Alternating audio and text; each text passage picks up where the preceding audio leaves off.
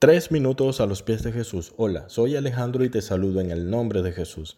Algunas veces en nuestras vidas nos topamos con casos donde Dios interviene y que se podrían etiquetar de espectaculares y que vistos individualmente podrían parecer hasta imposibles.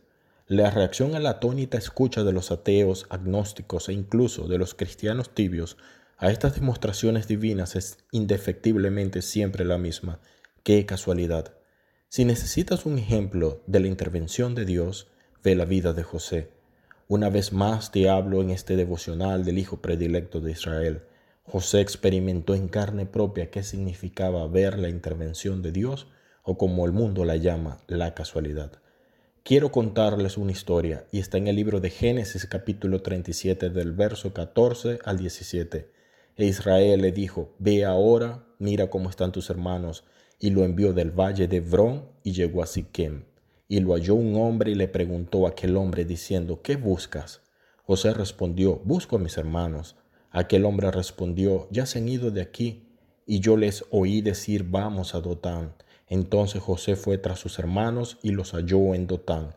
José quiso agradar a su padre y se esforzó en encontrar a sus hermanos, pero él no los encontró en Siquem. En ese instante bien podría haber regresado a su casa y haberle dicho a su padre, Padre, no los encontré.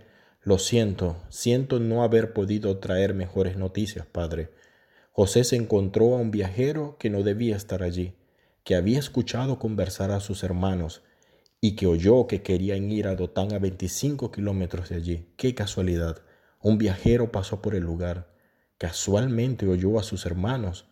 Casualmente se cruzó luego con José Casualmente le preguntó a José qué buscaba. Casualmente. ¿Cuántas casualidades en la vida de José, no es cierto? Casualidades que cambiaron el rumbo de su vida para siempre. Fueron muchos detalles fortuitos que el mundo confiando en el azar llama casualidad y nosotros confiando en Dios llamamos providencia o intervención de Dios.